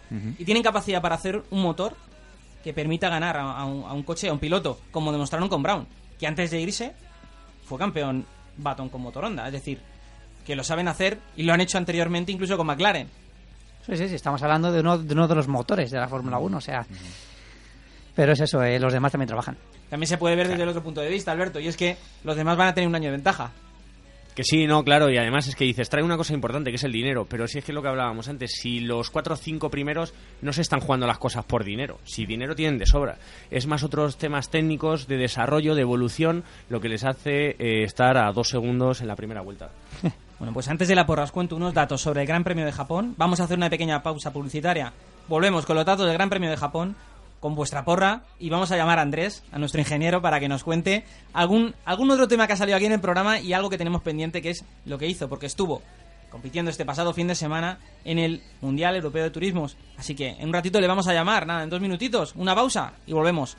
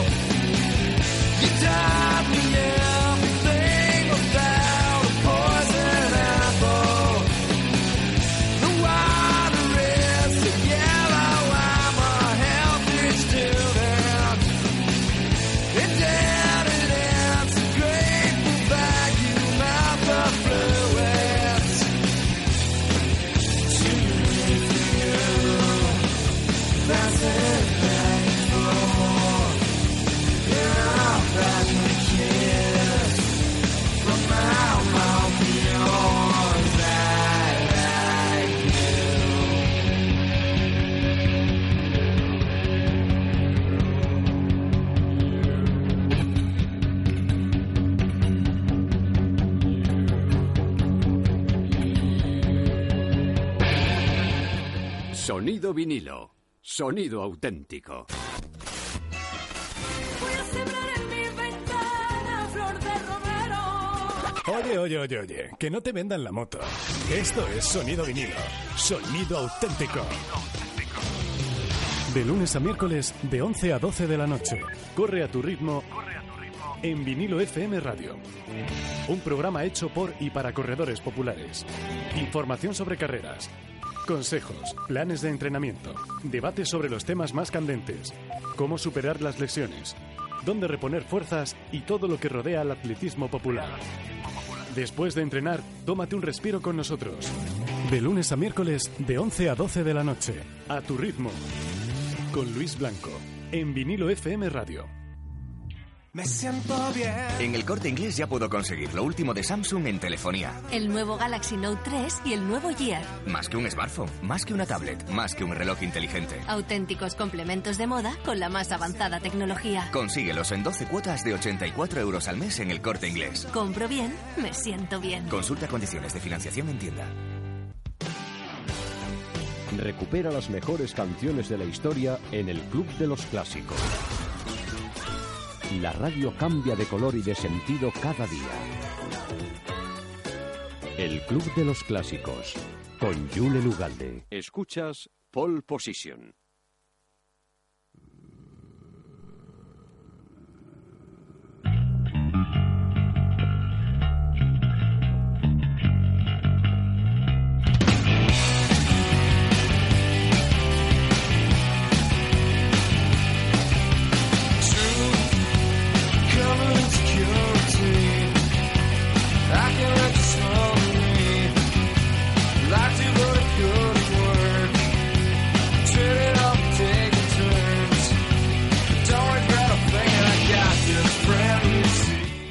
Llegamos a Japón, circuito yo diría que mítico. Aquí Fernando Alonso ha ganado dos veces, Felipe Massa ha sido dos veces segundo y el gran dominador, o uno de ellos, es Sebastián Vettel, que aquí ganó el año pasado, que hizo la pole, que es un gran premio que le gusta mucho.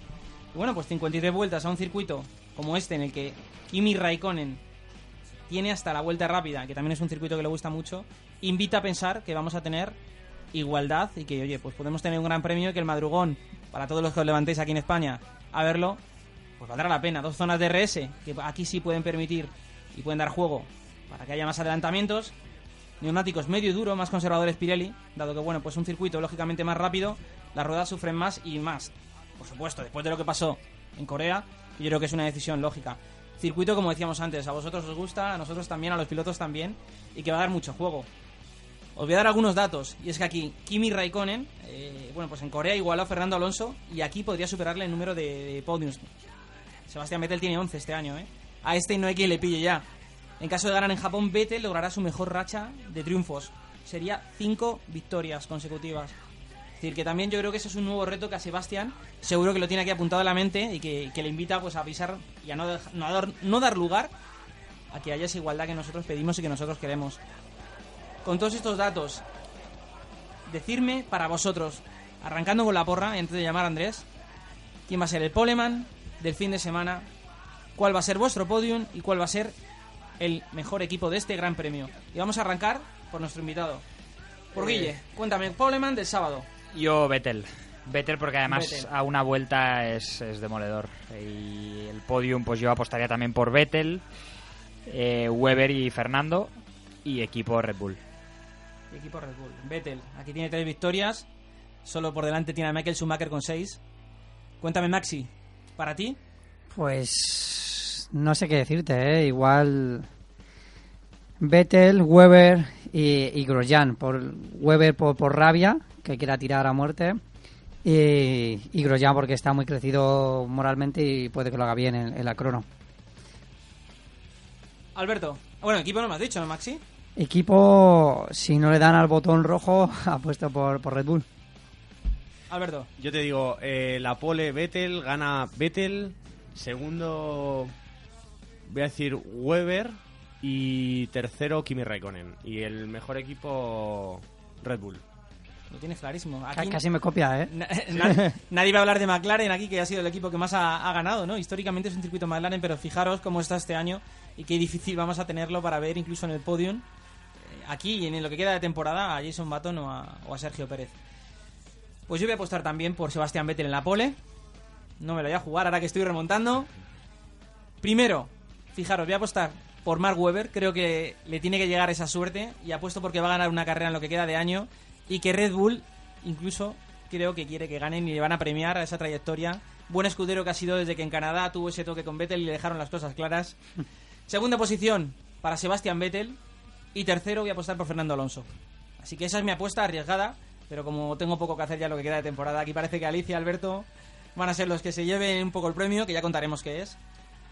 Y alguien que también puede haceros sombras y que está ya aquí preparado para entrar por teléfono, le vamos a llamar ya, es Andrés Castillo, porque tenemos varias preguntas que, hacerle, ¿no? Y es que algo que me llamó mucho la atención y fue que cuando Hamilton, eh, pues pareció por radio, ¿no? Que indicaba meterme a boxes ya, estas ruedas no han, ha muerto la delantera derecha, no puedo más, y el equipo no tomó la decisión de, meterle a box. Es algo que a mí me extrañó mucho, siguiendo pues eh, lo que es el transcurso del Gran Premio, y que no, es- algo lógico, ¿no? Cuando el piloto, vosotros, dais esa sensación de que tenéis problemas, normalmente el equipo se hace caso.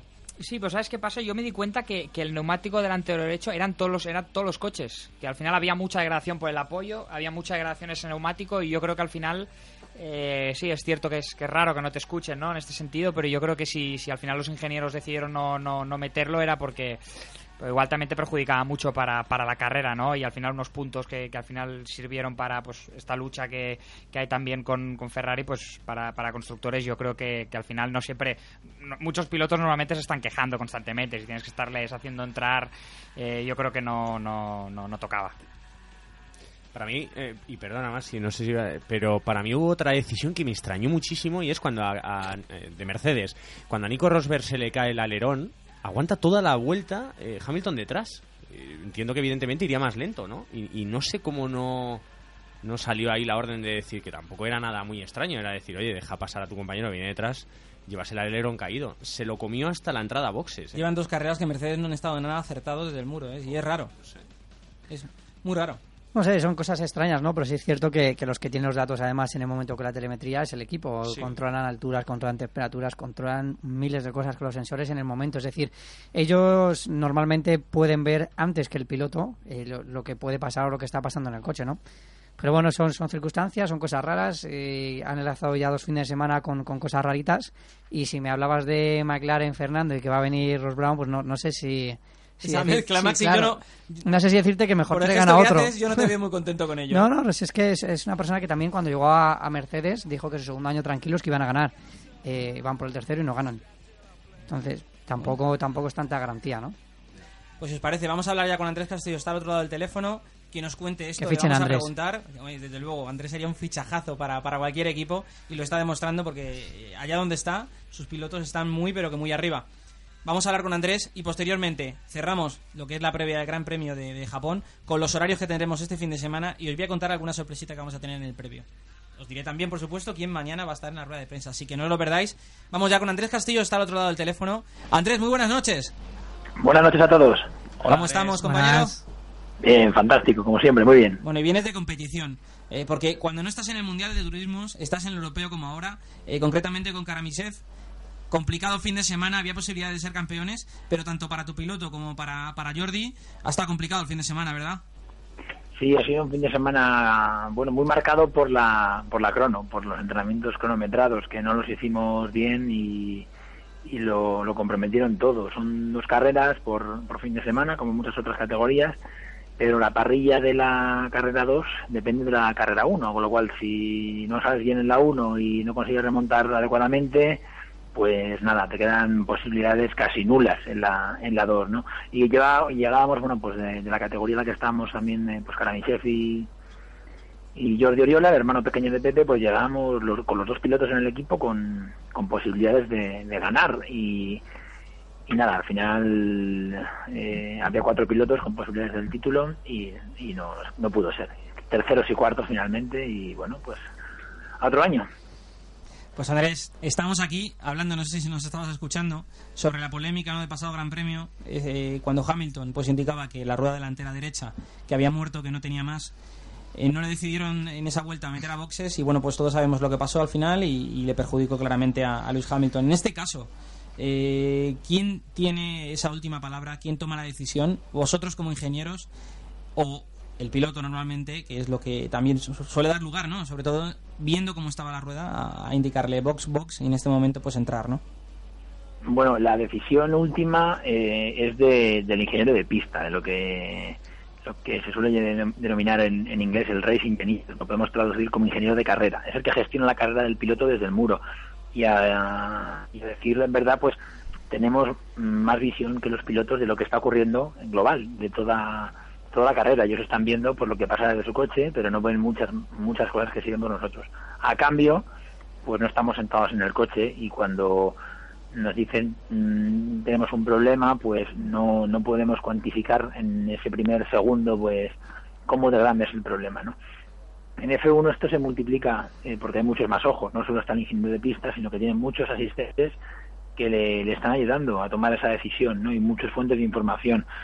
Pero la última decisión es del, del ingeniero de pista. En ese sentido, bueno, pues eh, quizá no se interpretó bien eh, a, a qué nivel eh, entonces decía que tenía la rueda muerta y, y, bueno, quizás se valoraron otras variables que en ese momento podían parecer podía parecer que la decisión correcta fuera continuar, ¿no? Pero pero sí que es del, del ingeniero, a no ser que te ponga mucha presión el piloto, si te dice entro y punto, no, sigue, entro y punto, no, no puedes hacer nada, ¿no? Entra y bueno, se puede encontrar eh, sin preparar el pit stop, ¿no? Pero, pero eso, esto sí que no es, a no ser que sea un problema de seguridad muy grave, no suele ser habitual, ¿no? Y suele ser nuestra la última decisión.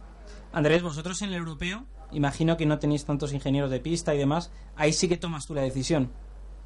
Sí, igualmente que, que, que en Fórmula 1, con ingeniero de pista, la diferencia es que, eh, bueno, pues no tienes alrededor a, dos personas de estrategia que analizan la estrategia de todos los demás coches. Eh, no, hay hay un- una herramienta fundamental que no tenemos, que eh, todos los datos que llegan a los ordenadores en, en Fórmula 1 llegan en tiempo real, tienen lo que denominamos telemetría. Nosotros no tenemos estrictamente telemetría, tenemos esa misma adquisición de datos, pero no, no llega a los boxes vía radio, con lo cual tenemos que esperar a que el coche llegue, enchufar un cable en nuestro equipo en el ordenador y descargar esos datos, con lo cual eh, no tenemos esa gran fuente de información en tiempo real, ¿no? De poder analizar cada segundo que pasa lo que está pasando en el coche, ¿no? Es por eso que en F1, pues al haber tantos ingenieros analizando diferentes áreas del coche, le llega esa información a, rápidamente al ingeniero de pista, pues le pueden decir, oye, tenemos problemas de presión de aceite, eh, por mucho que esté diciendo el piloto por radio, el sector uno- el sector último ha sido bueno y el estratega te dice mm, si entramos ahora, la mejor posibilidad de un pit stop es salir entre dos coches muy lentos, ¿no? Ahí llega mucha información. Cuando esto, prácticamente quitando F1 y Le Mans, en todas las demás categorías está prohibido la telemetría. Bueno, tenemos aquí el coche, como ves, eh, que, que apareció el otro día en el circuito de Fireman, lo tenemos por aquí pasando por Gran Vía también, así que si han escuchado un coche, no, no, no era el, el Fireman, ¿eh, Andrés, no te asustes. A mí me gustaría añadir a todo lo que está comentando Andrés, que yo, por ejemplo, que sí lo he visto, los otros equipos imagino que también, en McLaren hay una sala destinada totalmente a la comunicación. Es decir, aunque estén corriendo en Corea, hay un grupo de 20, 30 personas en la sede, en Walking, trabajando en el momento, en vivo, directamente con los de circuito. Es una sala tipo NASA, por llamarlo así, con muchas pantallas, telecomunicaciones, y en cuanto detectan un pequeño problema, ¿vale? Directamente allí ya en la sede están poniendo solución en la sala. Aparte de los que ya están ayudando allí en vivo. Sí, correcto, en el fin de correcto. semana. Normalmente piensa que el coche se divide por subsistemas, ¿no? Tienes ingeniero de pista, pero aparte tienes uno o dos tíos que están analizando, pues, eh, dos de motor, otros dos de caja de cambios, dos o tres de, de KERS, eh, alguno que está al hilo de los sistemas hidráulicos, ¿no? O gente que está viendo líneas de colores cada segundo, ¿no? Cualquier fallo, eh, pues hay determinadas programadas que le llegan rápidamente al ingeniero de pista, pero todo esto muy multiplicado y con, un, y con un análisis exhaustivo, como dice Maxi, pues se hace en fábrica. Es verdad que los equipos grandes tienen más medios en ese sentido. ¿eh? Conozco de cerca, por ejemplo, la experiencia HRT y no lo hacían. En HRT eh, llegaba, pues bueno, pues esos datos llegaban y se analizaban en la nave igualmente, pero no tampoco en tiempo real en la misma sesión, ¿no? sino que había reuniones técnicas pues justo a posteriori, ¿no? Pero sí, se está trabajando eh, a grandes rasgos, depende del presupuesto, como como siempre, pero se está trabajando en la nave también, ¿no? Y hablamos incluso de, de bueno, pues eh, aerodinámica, ¿no? Pensar que podrían poner después de unos libres que se pruebe una pieza nueva, podrían poner alguna modificación a trabajar en el túnel para obtener más datos, mientras el equipo entero está, como dice Maxi, en, Corea, ¿no? Eh, la verdad es que los medios son espectaculares. Realmente, el otro día en clase, cuando hablan- hablando con un poco con los alumnos míos ¿no? de presupuesto, eh, habla- bueno, pues hablamos de cuánto gasta un equipo de Fórmula 1 y pensábamos que pues, andaban en torno a los 300, entre 300 y 400 millones de euros, ¿no? Puede ser, seguramente lo sabéis mejor que yo. Eh, un equipo puntero. Si pensamos que eso es un millón de euros al día, que es lo, eh, bueno, pues lo tenemos mm, casi más claro, ¿no? De la cantidad de medios que puede haber para, para hacer una carrera. Andrés, más difícil lo tuyo todavía, pero ahora viene otra cosa que es también muy difícil y es la porra, donde estás siguiendo el grupo de cabeza, así que piénsalo bien, dame el poleman del sábado y dame el podium del domingo. Qué difícil. La verdad es que llevo una racha que voy, voy cayendo, ¿eh? creo, en, Andrés, yo te puedo hacer de ingeniero desde la base. en el, ra- en el ranking. Bueno, venga, pues vamos a ver, voy a, voy a mojarme un poco. Poleman, es que decir otro diferente que Vettel es, es poner más ganas en cabeza, ¿no? Eh, Poleman Vettel, eh, vamos a hacer que, es que Suzuka, es que va a ser Poleman Vettel, va a ser el segundo Weber y tercero Raikkonen, voy a poner. Vale, ¿Y equipo? Equipo, vamos a apostar por Lotus. Equipo Lotus. Pues Andrés, anotado queda, veremos a ver si puedes coger al tío Alberto, que, que, como decimos, llega con una evolución muy fuerte, está casi llegando hasta Alicia, está muy contento esta semana. En siete noches, Andrés, te esperamos aquí de nuevo aprendiendo contigo, que nos cuentes muchas cosas. Y bueno, pues eh, que el año que viene, desde luego, que tengas más suerte en el Mundial de- del Europeo, ¿no? Que acaba de terminar. Y que seguro que vas a estar tan liado como este que yo te veo en todos los sitios, Andrés. Cada fin de semana tienes algo y luego entre semana en clase con Drivex. Que no falte de nada, pero oye, recuerda que aquí tienes una cita cada miércoles en la medianoche con este equipo, con tu equipo en pole position, ¿eh? Muchas gracias, equipo, encantado, ya lo sabéis. Un abrazo muy fuerte. Un abrazo para todos. Un abrazo, Andrés. Chao. Bueno, pues antes de pasar lo que es ya Motorsport, vamos a hablar con Guille. Eh, antes Alberto pues nos va a contar esa parte de, marketing que también nos cuenta aquí en el programa. Voy a recordaros los horarios del Gran Premio de Japón, que son muy parecidos, por no decir los mismos, que, que en el pasado Gran Premio de Corea. Comenzaremos los- con los libres 1 a las 3 de la mañana de la madrugada del viernes. A las 7 los libres 2. El sábado tenemos de nuevo los libres 3 a las 4 de la mañana y la clasificación a las 7. Todo idéntico a Corea. Y el domingo, igual, a las 6 de la mañana comenzaremos con el previo y la carrera a las 8 de la mañana. Un previo en el que ya os digo que estamos intentando pues hablar con Fernando Alonso. Como sabéis, la semana pasada vosotros contasteis cuáles habían sido las 5 mejores salidas de Fernando Alonso y estamos hablando con Fernando para ver si en el previo de este fin de semana nos cuenta cuáles han sido para él las cinco mejores salidas de su carrera en la Fórmula 1. Así que, oye, la negociación está en curso, yo creo que Fernando lo va a hacer, pero bueno, no quiero contar nada más porque si no me van a matar y seguro que ya está sonando el móvil porque no, quiero adelantar nada que no vayáis a ver este fin de semana que valdrá la pena de nuevo madrugar. Mañana rueda de prensa en la que va a estar Sebastian Vettel, va a estar Jason Button, Hulkenberg, Maldonado, Chaspic y Bernier. Eh, va a ser muy prontito, 8 de la mañana aquí en, España, 3 de la tarde allí en Japón. Y Alberto, quiero que me cuentes porque me vas a hablar hoy de una lista muy conocida, muy famosa. En estos dos minutitos de marketing. Pues Cuéntame. sí, es que eh, estos días de atrás, en, en esta sección que hablamos de marketing, pues he traído definiciones y conceptos, ¿no? Más bien. Y otro día hablando fuera de la radio, eh, hablamos sobre el listado de los 100 deportistas que más dinero eh, ganaron, o, han- o sí, han, han ganado a lo largo de este 2013 por contratos, eh, tanto con sus equipos como con las marcas publicitarias. Y me pareció muy curioso porque dentro de los 100 deportistas hay solamente eh, ocho pilotos, ocho ya sean de diferentes disciplinas. En concreto hay tres pilotos de esos ocho que son de Fórmula 1. ¿Sabéis cuál es el que más dinero gana de los tres? Sorpréndeme, Alberto. Es Fernando Alonso con 30 millones de dólares eh, anuales entre lo que gana por parte de Ferrari y lo que gana en patrocinio. El segundo es Luis Hamilton. Por cierto, Fernando Alonso de los 100 está en la posición número 19. Es el primer español, por cierto. Luis Hamilton es el segundo, que está en la posición número 26 y gana 27,5 millones de dólares.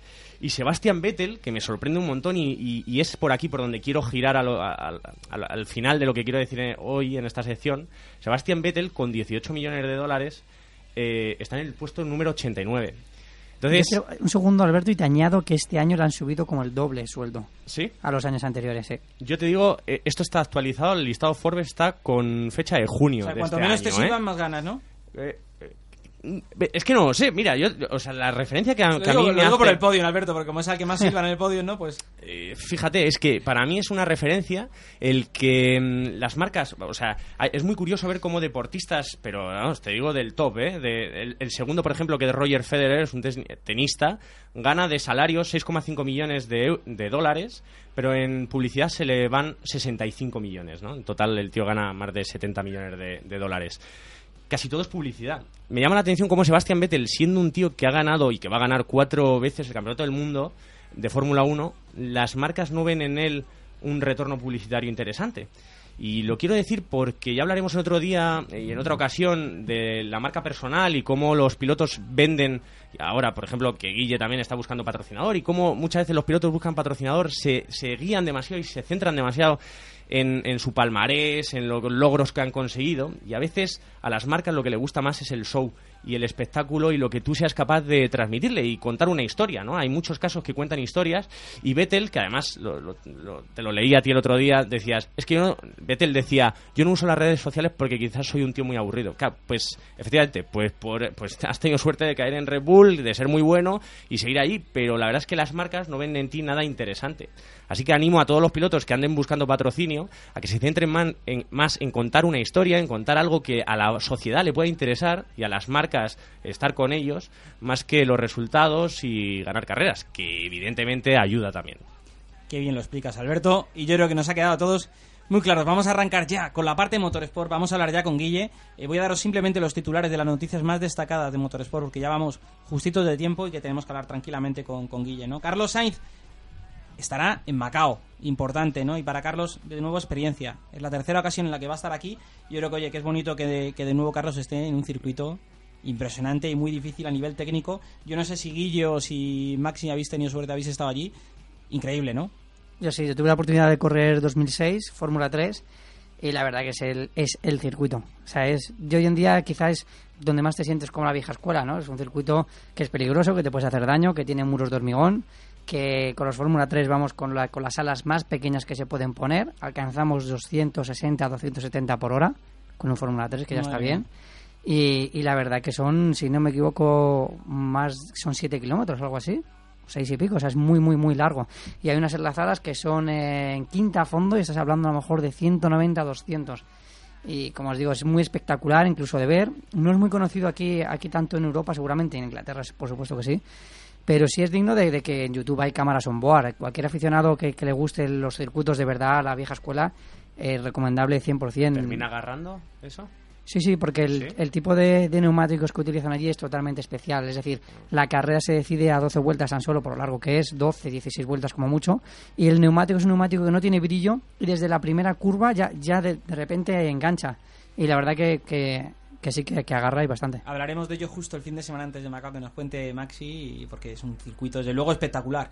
En rallies, Sebastián Oyer, campeón del mundo, estaba claro, no sabíamos cuándo se iba a producir, pero lo más normal es que fuera aquí, salvo abandono, en, en Francia, en casa. Y bueno, muy buena estación de Dani Sordo. Hasta el último día, un rally espectacular, donde cuatro pilotos pues estuvieron luchando por la victoria. Una pena ese abandono ¿no? de, de Sebastián Loeb, pero fue desde luego un rally muy bonito y ahora llega a España. Esperemos que Dani Sordo pues pueda volver a ganar como hizo en Alemania. Importante desde luego. Victoria, quiero resaltarla, de Robert Kubica, ¿eh? Importante también, iba líder en la, en la, segunda categoría, digamos, de rally. Y bueno, pues eh, es bonito, ¿no? Ver que de- después de todos los problemas de Robert, que está ahí. Luego, en cuanto a competiciones, también hemos tenido en Monza, como comentaba antes Alberto, han estado la GT Open. Allí importante, ¿eh? porque hemos tenido compitiendo los nuestros. Paul Rosell eh, quedó cuarto en la primera carrera y en la segunda, ojo, porque ganó Paul Rosell y estuvo pues, eh, tremendo, ¿no? Incluso los GTS me llamó mucho la atención porque estuvieron por delante, ¿no? De, de- de- del resto de, de coches que son más potentes, ¿no? Que son los GT oficiales y, y bueno, pues eh, yo creo que esto es un, un hecho importante. También estuvo allí Isaac Tumuldo, que no tuvo tanta suerte en la primera categoría, eh, luego en la, en la- en- perdón, en la primera carrera, luego la segunda sí. Y bueno, pues eh, no, no estuvo por allí nuestro Álvaro Barba, que esperamos verle de nuevo, que va a estar aquí también en el programa con nosotros. Y Miguel Toril, que tampoco tuvo demasiada suerte durante todo el fin de semana en Monza. Como digo, importantísimo esa victoria en la segunda carrera de Paul Rosell.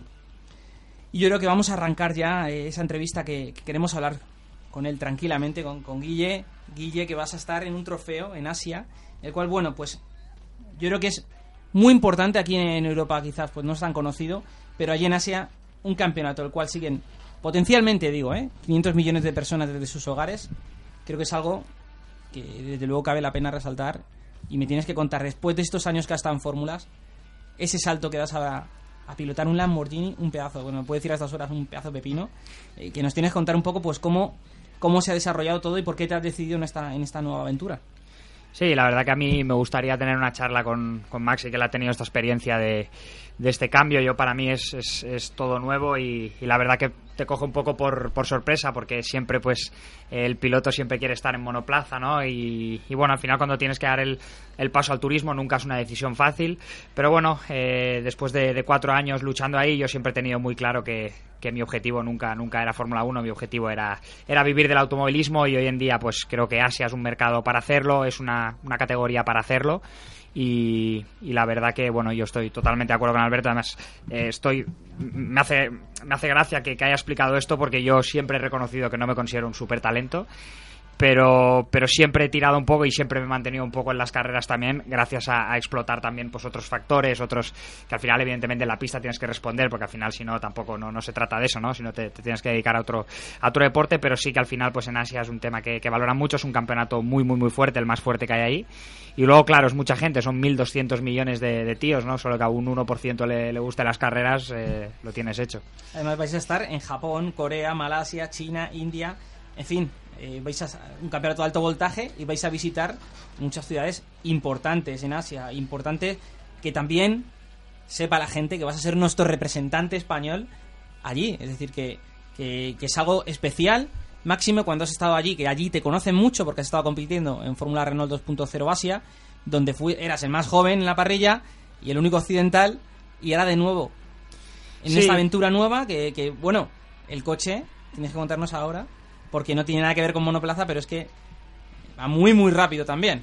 Sí, al final eh, el Fórmula Renault eh, es un coche que, que, bueno, es un monoplaza, siempre la sensación de, de, velocidad pues siempre la tienes, ¿no? Porque vas muy pegado al suelo, al final es un coche que, que, bueno, tiene muy poca carga aerodinámica, entonces es un coche que, bueno, pues que patinas un poco, es muy, muy divertido conducir pero bueno, no tiene nada que ver con el Lamborghini, ¿no? Al final estás pasando de 180, 190 caballos a 580, ¿no? Que, que, que la diferencia es, es muy grande. No te puedo hablar de, de diferencias de pilotaje porque todavía no, no hemos no, no, he hecho mi, no he hecho la pretemporada todavía con el coche, entonces no, no tengo mucha experiencia.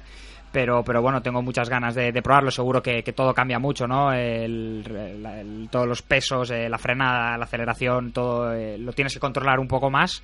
Pero bueno, la verdad que el haber hecho también pues varios test con el GP2, también el tema de la velocidad, pues no, no notaré tanta diferencia, ¿no? Pero sí, con, con muchas ganas ya de empezar. ¿Y a nivel físico vas a realizar alguna preparación específica para este cambio? No, la verdad que llevo mucho tiempo, desde, sobre todo desde 2009, cuando, cuando empecé en Asia, eh, llevo mucho tiempo preparándome a un, a un, nivel especial, porque además en Asia hace muchísimo calor, muchísima, muchísima humedad. Y bueno, estás, estás pasando de, de, de mucha diferencia de, de, cantidad de vueltas, de, minutos, ¿no? Porque al final la Fórmula Renault son 15 vueltas y la Lamborghini son dos carreras de, de, dos horas, ¿no? Una hora el sábado, una hora el domingo. Evidentemente la, preparación física pues, pues es exigente, pero bueno, siempre en esto he sido muy profesional, siempre me he preparado para, para, para lo máximo. Estando en karting ya me preparaba pues pensando siempre más arriba y al final pues no, no, no he tenido que hacer ningún cambio excesivamente grande. Sabemos que los fines de semana se van a componer de unos entrenamientos libres. Vais a tener luego una clasificación que también es bastante larga y para lo que es pues normal, ¿no? Que estamos acostumbrados. ¿Y en qué horario se van a disputar esas carreras? Como decías, una carrera de una hora el sábado, una el domingo, porque allí en Asia sabemos que sobre las 3, 4 de la tarde siempre llueve. Sí, normalmente siempre lo suelen hacer, lo suelen hacer por la por la mañana, ¿no? Y además también pues un poco a diferencia de los horarios de que también hay en Europa, también son carreras muy seguidas aquí. Y bueno, la verdad que a mí, al final, si hace seco o mojado, no, no, no, me importa mucho. Al final llueve para todos, hace seco para todos y al final, pues también creo que hay que saber desarrollarse en ambas climatologías, ¿no? Yo creo que al final, pues eh, los horarios tampoco los tengo muy claros porque te digo, es todo nuevo para mí. Hace prácticamente un mes y medio que, me han confirmado y, y, bueno, ahora estamos ya, pues día a día trabajando ya en el nuevo proyecto y, esperando ya, pues novedades y para empezar a mejorar y a trabajar bueno, 500 millones de espectadores en sus hogares viendo estas carreras es mucha supone gente. desde luego eh, potencialmente algo pues muy goloso, ¿no? Para un patrocinador. ¿Cómo se están portando hasta ahora los patrocinadores? Bueno, estamos, estamos en un camino muy, muy acertado. Además, estamos haciendo las cosas muy bien con, con mi representante, con, con muchísima gente que, que tengo alrededor, que tengo la gran suerte de, de tener alrededor y de compartir muchas horas de trabajo con ellos. Creo que estamos en el, en el sitio adecuado. Llevamos mucho tiempo eh, con algo muy importante, que es que tenemos muy claro el objetivo desde hace mucho tiempo. Y, bueno, yo creo que, que va- vamos a ir trabajando en ello, creo que van a ir entrando, eh, tenemos buenas opciones, creo que al final es un campeonato que, que potencialmente es muy goloso, además estamos hablando de entre 50 y 60 mil, 65 mil espectadores por, por carrera, la entrada es, gratis, ¿no? Al final hay muchos componentes que, que ayudan mucho a, vender un campeonato que es muy interesante y, yo creo que, que esperemos pues poderlo cerrar cuanto antes. Y estará escuchando mucha gente, mucho patrocinador. ¿Qué tienen que hacer, Guille, si quieren estar contigo apoyándote en esta aventura? ¿Quieren estar en ese Lamborghini o quieren apoyarte estando en el mono o cualquier otra circunstancia? ¿Qué tienen que hacer? Bueno, sí, esto no, no, no varía. Al final estamos todos iguales. No, esto es eh, simplemente pues eh, ponerse en contacto con, con Rosa, con mi representante y, y bueno, pues tratar de, tener reuniones, de que al final es un poco lo que decía, lo que decía Alberto, ¿no? Tenemos más, más cosas que dar que no simple una pegatina en el coche, que al final hoy en día la, pegatina en el coche es lo de menos, ¿no? Eh, yo creo que lo importante es, es dar una repercusión, dar un retorno y al final el retorno no está solo en la pegatina en el coche, ¿no? Creo que hay mucho más para desarrollar y para explotar este retorno, que al final en, en Asia hay, hay muchas cosas que hacer. Tenemos una, una buena imagen ahí después de cuatro años que, que nos, lo hemos, nos lo hemos ido ganando y bueno, yo creo que es una buena, es una buena opción de, de- de negocio. Y Guille, desde luego tengo que referenciar a alguien que, eh, concretamente en Japón, donde es el Gran Premio de Fórmula 1, y en Asia, donde tú has estado tanto tiempo, es una referencia y todo el mundo le conoce, no es otro que Nipponichi. Eh, qué gran espejo para mirarse el de Pedro de la Rosa, ¿verdad? Sí, la verdad que tengo la, la gran suerte de, haber compartido muchas cosas con, con Pedro. Además, también yo tengo una gran amistad con, con Dani Clos. El año, el año pasado tuve la opción de, de hacer gran parte del mundial con él. Y he compartido muchas horas con Pedro. Él me ha dado muchos consejos de, de cómo funciona allí, de cómo, de cómo triunfar allí, de cómo trabajar allí, porque al final la manera de trabajar eh, es diferente, ¿no? No hay tanto mecánico europeo, no hay tanta gente europea, entonces es más difícil trabajar con un mecánico chino que evidentemente son más lentos, la experiencia no es, no es la que puede tener un ingeniero europeo, la comunicación por radio es, es más complicada porque el inglés de ellos no, no es el mejor y, y bueno, yo creo que, que tan- tener la referencia como Pedro es una, es una motivación. Yo creo que Pedro es el claro ejemplo de, de profesionalidad, de, de- tío que, que al final es un tío muy rápido, pero es un tío que es profesional fuera y dentro de la pista, que esto es fundamental. Guille, para que todo el mundo lo sepa y que estén pendientes, ¿cuándo empecéis la competición? Pues en febrero tenemos lo- los primeros test de pretemporada y luego en mayo pues la primera carrera, ¿no? Falta un poco, ahora a finales de año vamos también porque hay un test de, de desarrollo del, del Pirelli del año que viene y bueno, la verdad que, que muchas ganas, espero que mucha gente lo siga porque, porque son campeonatos divertidos, sobre todo donde hay mucha competencia, 25 coches iguales, al final la diferencia la hacen tus manos y, y bueno, esperemos pues poder dar muchas alegrías. Guille, te puedo garantizar que aquí Pole Position te van a seguir, todo este equipo que, que hacemos este programa, y que cada piloto que ha pasado por aquí, pues oye, ha sido, ha sido campeón. Pues Así que espero, espero que, que se cumpla. que sepas que vamos a estar ahí empujando con el Lamborghini, no lo van a necesitar con esos 580 caballos. Menudo pepino de Maxi que va a tener aquí. Siempre querrás pista. alguno más. Siempre, ¿no? Te hará falta Siempre- alguno. Siempre te hace falta, sí, sí, sí. Pues sí. alguien que vamos a empujar también para este fin de semana va a ser Ander Vilariño, que se la juega en Le Mans. Así que vamos a mandar una fuerte, un, un fuertísimo abrazo a nuestro Ander, que lo va a necesitar en un circuito mítico y que escenario para jugarte la Euronascar, ¿eh? Llegan igualados, importante, así que desde aquí este último aliento del programa va a ser para él y nuestro ánimo también para, para, para Franchetti, que tuvo ese accidente en, en la Indy, que, madre mía, cuando lo hemos visto todos, se nos han puesto los pelos de punta, que nos alegramos que esté bien, pero que veáis que siempre cada piloto que está en pista se la está jugando, sea la categoría que sea. Así que ese abrazo también muy fuerte para él y para los pilotos, todos que cada fin de semana se la juegan en pista. A vosotros os esperamos en siete noches. Alberto Hernández, Un placer, Juanma. El miércoles que viene seguimos. aquí atacamos de nuevo. Maxi, Un placer, muchas gracias y el que viene también estará aquí presente. Guille, muchísimas gracias Guille Pintané por haber estado aquí con nosotros, un auténtico placer. Un placer, siempre que queráis estar encantado. te aquí. esperamos antes de que empieces en otro programa, ¿eh? Espero, espero. Y a todos vosotros, ya os decían, siete noches. Os esperamos aquí en Pole Position. En los mandos técnicos estuvo Sergio Redondo. Os esperamos, no faltéis. El motor aquí en vinilo FM. En siete noches vuelve a sonar.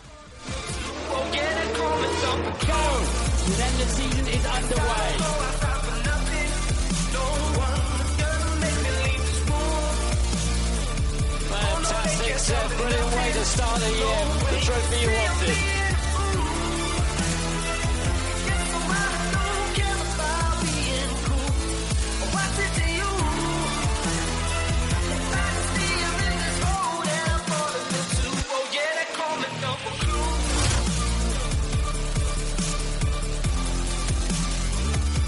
One of the best races of the year. It's uh, Fernando Alonso beats the Ferrari. Brilliant, gents. Absolutely brilliant. Patel's got way. Yeah, he's got way. He's about to lead the Grand Prix.